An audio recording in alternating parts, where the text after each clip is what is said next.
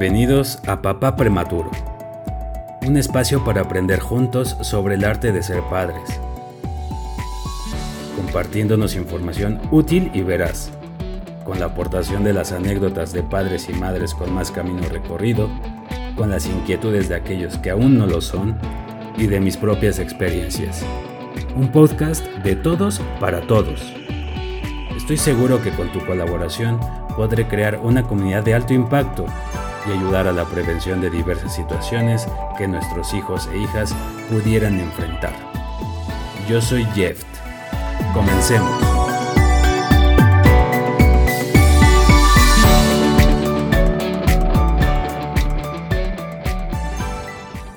Bienvenidos una vez más a Papá Prematuro, ahora en su tercer capítulo.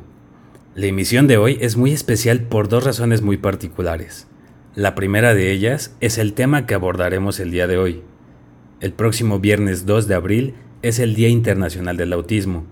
Su nombre oficial es Trastorno del Espectro Autista, o TEA por sus siglas. Y la segunda razón es que los frutos de esta comunidad empiezan a cosecharse, ya que hoy contamos con la presencia de dos profesionistas, dos mujeres, dos mamás dispuestas a compartirnos información pues ellas son mamás de personitas con TEA. Jessica, ¿cómo estás? Gracias por estar aquí. Buenas noches. Hola, muchas gracias por invitarme. Marisol, también muchas gracias por participar en esta emisión de Papá Prematuro. ¿Cómo estás? Bien, muchísimas gracias, gracias por hacerme presente.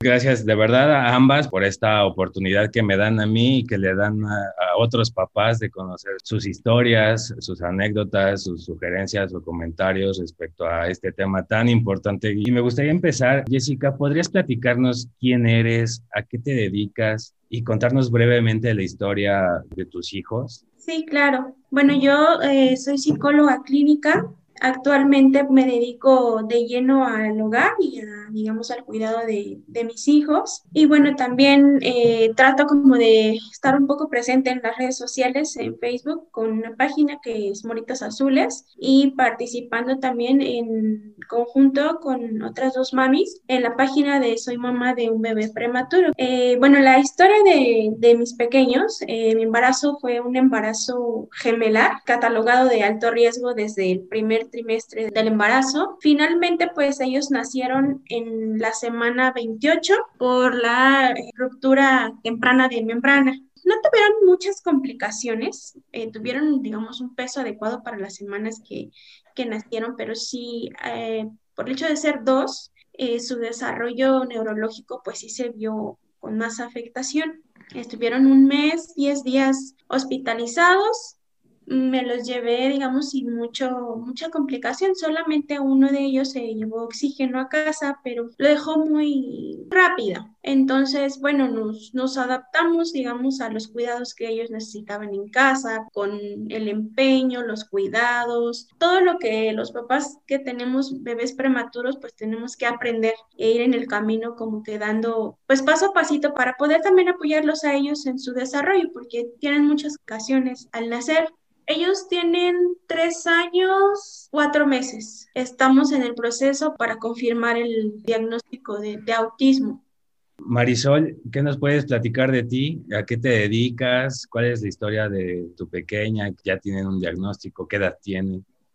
Yo soy fisioterapeuta, me dedico a todo. La mitad del tiempo soy fisioterapeuta, veo pacientes, estoy con mis hijas, la casa y toda la locura. Tengo dos hijas. Mi hija mayor es la que tiene el diagnóstico de TEA, tiene tres años, casi ya va a cumplir los cuatro. Y mi chiquitita tiene un año, ocho meses. Isabela, que fue la primera hija, tuvo una parálisis facial al nacer muchos de los signos que veíamos en ella los adjudicábamos como a la parálisis facial. Desde chiquita fue una bebé muy irritable, fue una bebé que no, no comía de pecho, pero tampoco agarraba biberón, pero tampoco comía texturas, pero tampoco aceptaba papilla, pero también vomitaba con el yogurt, o sea, como que siempre fue muy sensible a las texturas, olores, sabores.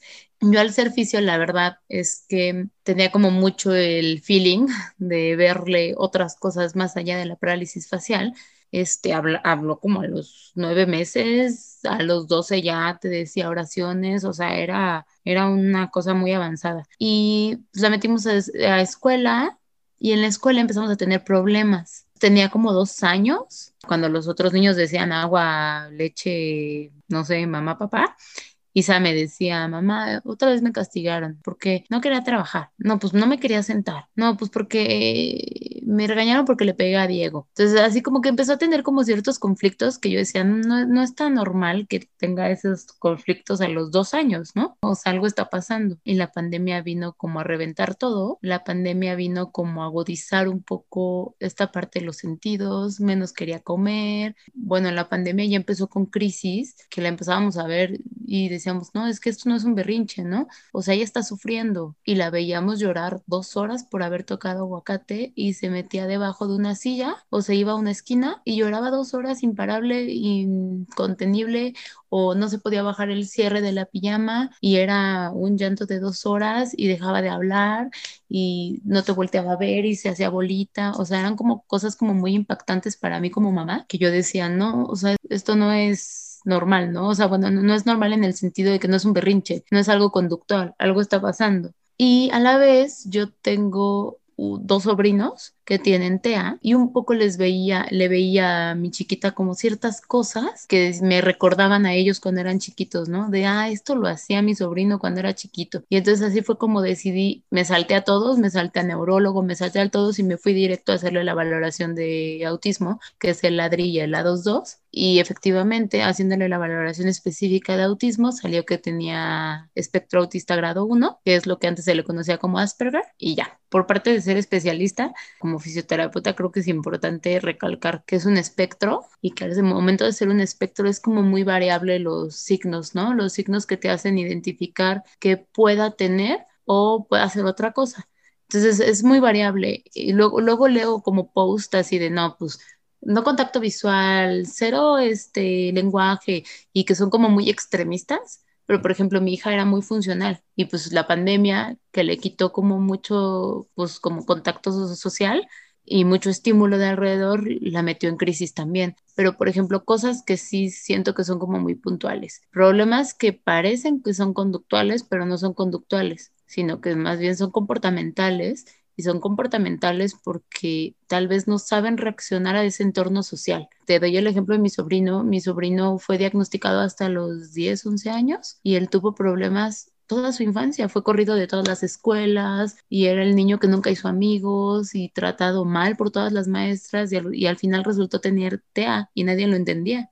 Otra cosa, por ejemplo, en Isabela, la rigidez mental, donde si algo le cambia, a lo que ella esperaba mentalmente, genera una crisis. Temas sensoriales, sensoriales pueden ser sensoriales desde equilibrio, vestibulares, este, de, de sentir, de tocar, de oler, de comer, como en varias tonalidades también no tienen filtro, entonces sí se dice las cosas como son, ¿no? O sea, le dice a, la terapeuta, oye, oye, ¿no estarás embarazada? Te veo panzona. O sea, son cosas así, son muy inocentes ahorita, que es, que es muy chiquita, pero al rato son conflictos porque no tienen como ese filtro social de qué cosas decir, qué cosas no. Ok, aparte de los factores que en otros niños puede haber como retraso en el desarrollo, puede haber retraso en el lenguaje, no contacto visual, por ejemplo, en mi, en mi caso me, me decían es que con Isabela tiene contacto visual, pero contigo mamá, pero con un externo, ¿qué tanto porcentaje o qué calidad de contacto visual? O sea, no solo es, ah, sí me volteé a ver a los ojos. Y si ese contacto visual integra hacia una comunicación correcta, o sea, una plática, ella te corresponde, no te corresponde, tú le, tú le preguntas algo y ella solo te contesta, le interesa lo que el otro piensa. O sea, como en esta parte social, se dice mucho que es teoría de la mente, como de leer al otro, haces una cara como de preocupado y ella ya dice, no, estás enojadísimo. Pero sí son cosas que desde chiquito creo que podemos ir observando. Y tú, Jessica, por ejemplo, ¿cuáles fueron las señales que tú detectaste en tus hijos como para decidir atenderlos médicamente y a qué edad lo notaste? Ok, En el caso de, mis pequeñitos, eh, aquí, bueno, participa mucho la cuestión de haber sido prematuros, porque eh, al nacer prematuros hay muchas posibilidades de que ellos desarrollen retrasos en su neurodesarrollo. Lo que yo noté con mis pequeños, desde, digamos, muy temprano, año y medio más o menos, era esta parte sí del contacto visual. Vaya, no había como que respuesta a estos estímulos de, de yo hablarles o de yo tratar de interactuar con ellos. A veces yo me preguntaba ¿ellos sabrán que soy su mamá? como que uno, uno lo siente, ¿no? La manera en que ellos a, a, veces visualizan o no te miran o no les importa si estás ahí al lado de ellos entonces, esas fueron como las primeras señales, digamos, fuera del parámetro de haber nacido prematuros, porque si tuvieron retraso psicomotriz, ellos tardaron mucho para poder sostener la cabecita, para sentarse. Caminaron, yo creo que a los días de casi de cumplir los dos años comían en un inicio bien, pero llegó un punto en que un día, es decir, mañana, ya no quisieron comer de todo, ya no toleraban las texturas, ya no toleraban los olores, no toleraban ni siquiera tocar, digamos, el alimento para llevárselo a la boca. Se vuelven muy habilidosos porque yo jamás los he visto atragantarse. Entonces ellos pueden comer su plátano y no lo agarran, ¿no? lo que sea que traen una manzana y así con tal de no agarrarlo o con tal de usar sus manos para agarrar otras cosas ellos aprenden a adaptarse a los sonidos de la casa. Pero si salimos a la calle y pasa una moto muy rápido, hay gritos, hay un sonido, no sé, algún claxon distinto, sí se pueden llegar a alterar, incluso bullicio de, las propias personas platicando en una reunión, llega un punto en el que ellos se sobreestimulan, se saturan y entonces ellos no dicen nada en el momento, lo, lo aguantan, pero al llegar a casa se desata toda la crisis así de incontrolable, de estar llorando, irritables, entonces echarse hacia atrás y pues ya estaba el sillón, no pasaba nada, pero entonces llegamos al punto de que ya se azotaban en la pared y pues yo estaba como que tratándolos de, de detener, empezó el balanceo, balanceaban, giraban y giraban, giraban, y yo veía que no se mareaban y no pasaba absolutamente nada aunque ellos estuvieran girando por mucho tiempo. Y eran las cosas que hacían de su día a día.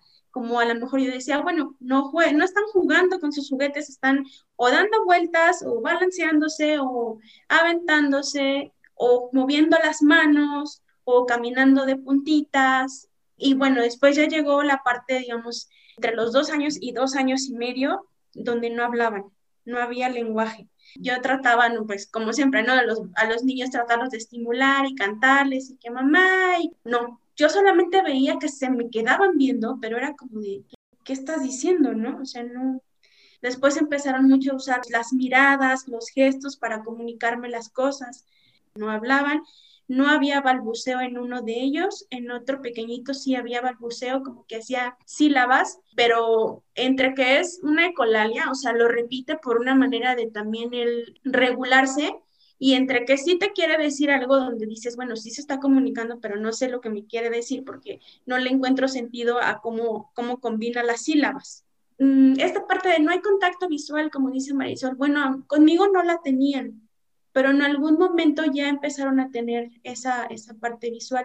Ellos van desarrollándolos de acuerdo a las capacidades que ellos mismos generan para poderse comunicar con las demás personas. No te señalan, no te dicen, no, no hablan, pero te dicen aquí con el dedo, no te señalan con el dedo. Ellos te toman de la mano y te llevan hasta lo que quieren y te avientan la mano hacia arriba o hacia abajo, hacia donde está el objeto que están buscando que quieren. O ellos mismos se las ingenian para obtener lo que quieren y de alguna forma sí se llegan a ser niños muy independientes, porque como no interactúan con el otro, dicen, pues si no te necesito, yo, yo, yo, yo puedo eh, hacer esto. Si quiero agua, yo voy por mi vaso de agua y tomo agua, con tal de decir, no, no te voy a ir a pedir lo que quiera, no, yo, yo voy ¿Y conoces o has sabido, escuchado sobre qué podría causar algún trastorno de espectro autista o es desconocido, puede afectar la prematurez o no? ¿Qué sabes de eso?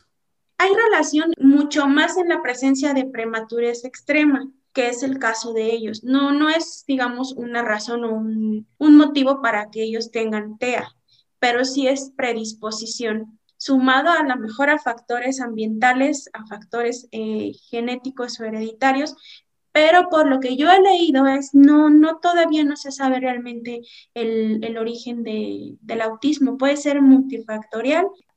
Y por ejemplo, hablando de eso, ¿cuál sería el camino adecuado, Marisol, para atenderte con algún médico? O sea, ¿hay una especialidad?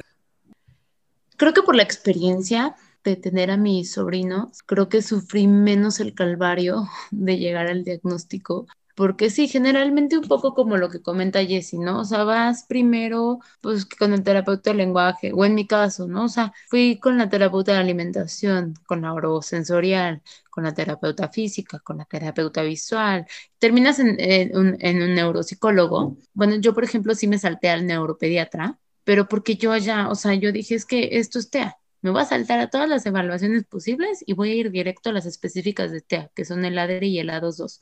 O sea, hoy en día, desde los seis meses ya se puede aplicar el ADRI y el A22. ¿Esas pruebas cómo son? El, el ADRI es una, es una prueba, es un cuestionario diagnóstico que se le hace a los cuidadores o a los papás, un poco como lo comentaba Jessie, te hacían contacto, comían, agresiones, el neuropsicólogo que te hace estas evaluaciones te explica, a ver, repite canciones, y no es canciones una frase, puede ser después de que hables o puede ser a mucho tiempo después. De una sola pregunta te explica demasiado y la otra es una evaluación directo del neuropsicólogo directo con el chiquito y es sobre puntajes. Entonces al final del día suman los puntajes de las evaluaciones del ADRI, de la 2.2, las suman todas y te dicen en qué puntaje está. Y el puntaje te dice si este a grado 1, 2 o 3. Entonces, bueno, pues sabemos que no es tan sencillo obtener un buen diagnóstico sobre un TEA y en ese aspecto, pues lo que yo escucho tanto de Marisol o de ti, Jessica, es que hay algunas personas que pudieran llegar a ser más funcionales que otras.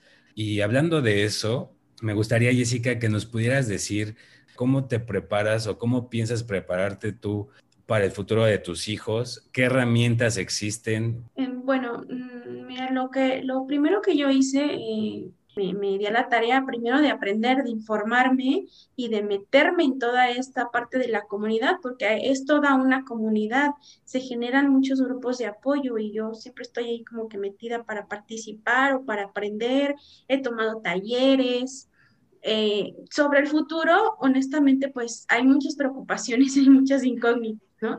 Solamente sabemos que hay retos y creo que esa es la parte que a nos, nos, importa como papás, ¿no? Que, que, se respete su diversidad, que se respete su manera de ser, su manera de aprender, la manera en la que ellos se comunican. Muchas veces no, ellos no necesitan adaptarse, somos nosotros los que debemos aprender a, a adaptarnos o a conocer digamos que hasta que no nos toca, no empezamos a, pues, hacer algo. Claro. Y en tu caso, Marisol, ¿tú qué nos podrías decir? Está cañón. Aquí sí uso un poquito como lo que dice Jessica, ¿no? O sea, me gustó que lo recordara, que, que en general realmente se llaman niños neurodiversos, ¿no? Nosotros estábamos un poco más encaminados en ese tema, en el qué hacer como papás. Pues a nosotros no fue más que pues a darle, o sea, a nosotros cuando nos dieron el diagnóstico, yo lloré, pero yo lloré como de, ah, como de alivio, como de, sí era lo que yo sospechaba, ahora hay que darle, ¿no? O sea, tienes un camino ya, ¿no? No, una cosa es decir, híjole, no sé qué le está pasando a mi hijo, y otra cosa es decir, hay un camino que hay que caminar. Este, y que nos metimos a un diplomado de papás, con, que tienen niños neurodiversos, entonces ahí nos estamos empapando de unas cosas hay muchas terapias que se recomiendan para niños con TEA, como lo es integración sensorial. A, mi chiquita la estamos tratando con una terapia que se llama RDI, que ahí en esta terapia meten mucho a las familias. Y entonces este, lo que hacen en terapia, venimos a casa y lo replicamos y entonces la verdad es que nos está ayudando mucho como ese tipo de enfoque y cómo saber modular, cómo identificar cuando está en la rayita de eh, la crisis sensorial o sea, nos están enseñando cómo identificar justo cómo, cómo ayudarla o cómo guiarla en una conversación correctamente o cómo regularla rápido.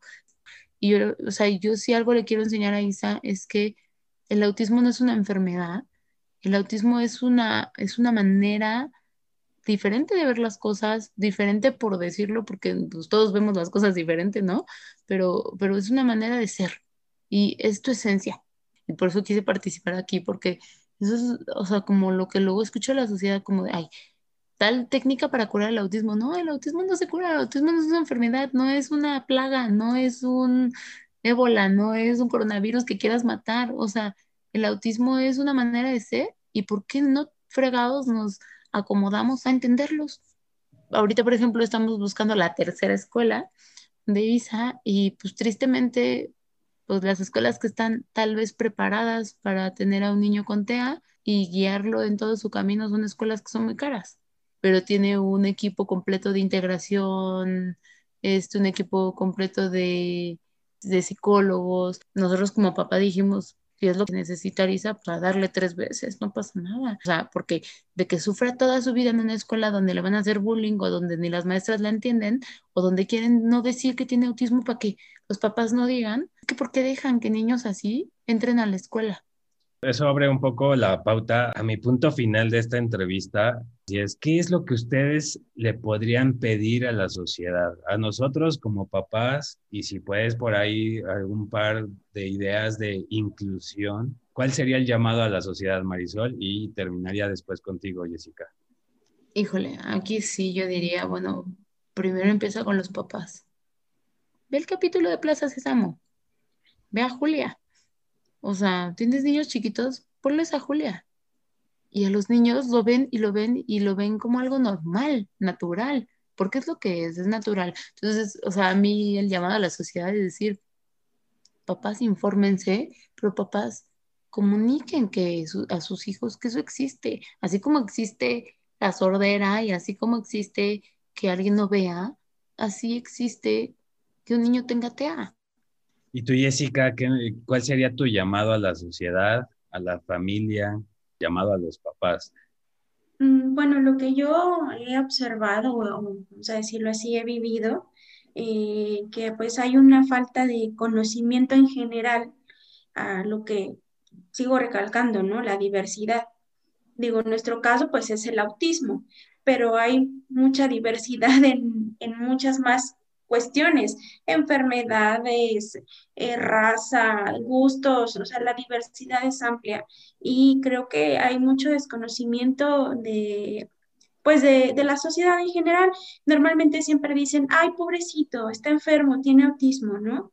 Y así te ven como que, ay, pobrecita de ti, qué mal, ¿no? Creo que nosotros en ningún momento lo, lo hemos visto así, ni, ni, como pobrecitos, ni tampoco como que, ay, es un regalo que, que, me cayó del cielo, tampoco, ¿no? O sea, creo que es una, una situación que nos tocó vivir eh, y que pues enfrentamos con, con, el valor y con el amor para, para y por nuestros hijos.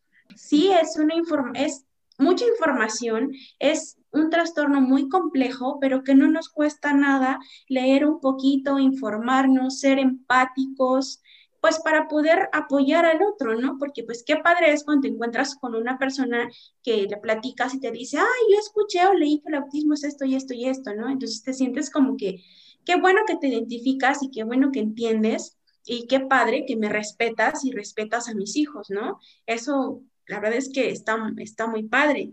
Eh, también esta parte como de concentrarnos en, ay, lo que no puede hacer, es que pues, como no puede hacer esto y como no puede hacer el otro, pues no lo vamos a hacer a un lado, ¿no?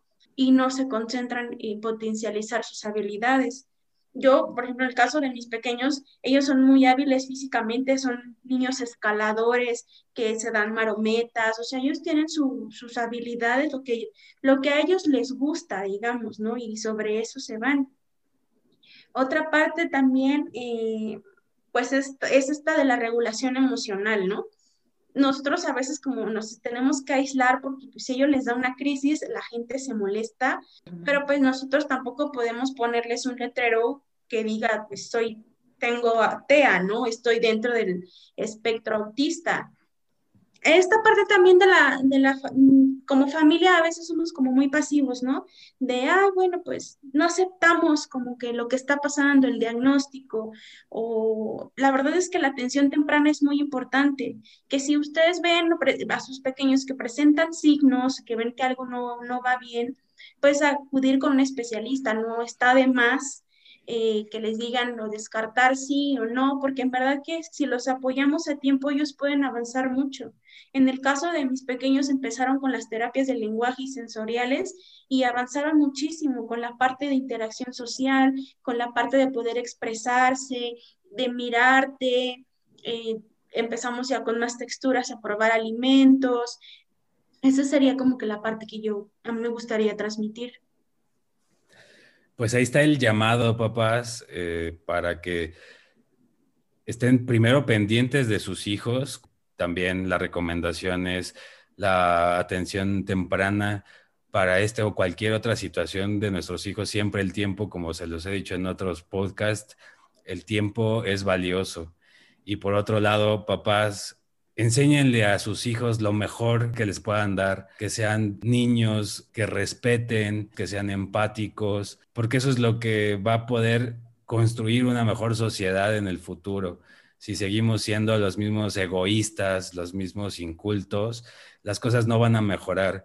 Marisol, Jessica, muchísimas gracias por participar en esta emisión de Papá Prematuro. Me despediría pidiéndoles por favor que nos compartan alguna red social eh, por si alguna mamá, papá quisiera pedirle sugerencias de algo. Jessica, empezamos contigo, por favor. Sí, eh, bueno, estoy como administradora con otras dos mamis en la página Soy mamá de un bebé prematuro, eh, donde pues se genera también mucha información acerca de la prematurez. también hemos como que hecho un poco de pláticas acerca del autismo y la prematurez, porque hay muchas dudas que, que empiezan a surgir y poco después de que yo empecé con esto del diagnóstico de autismo, abrí una página igual en Facebook que se llama Moritas Azules, donde yo eh, comparto mucha información acerca del autismo, comparto información de páginas eh, donde yo sé que la información está bien sustentada eh, y a veces pues creo un poquito de contenido acerca de algo que se me ocurre y lo, lo subimos también ahí. Como cuando empiezas a, cuando recibes el diagnóstico, qué, qué, es lo que, qué acompañamiento requieres como familia, pues para poder, eh, digamos, darle pie a, darle seguimiento del diagnóstico a tu pequeño, aceptarlo, porque pues es un duelo. Yo soy fisioterapeuta más especializada en la mujer.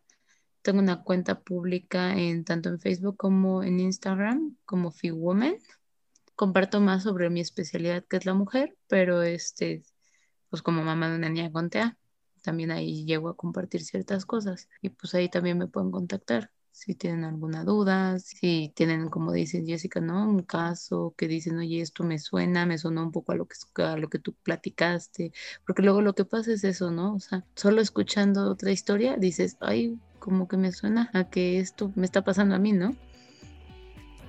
Jessica Marisol, nuevamente gracias por compartir su historia en este espacio.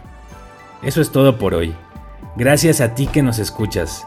Recuerda que con tu participación nos ayudarás a conocer más, a pensar más allá y a actuar mejor. Nos escuchamos la próxima semana.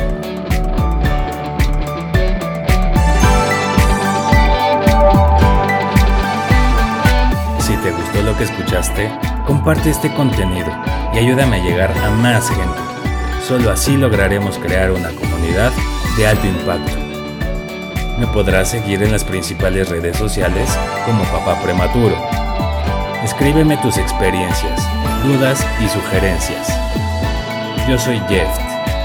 Gracias por escucharme.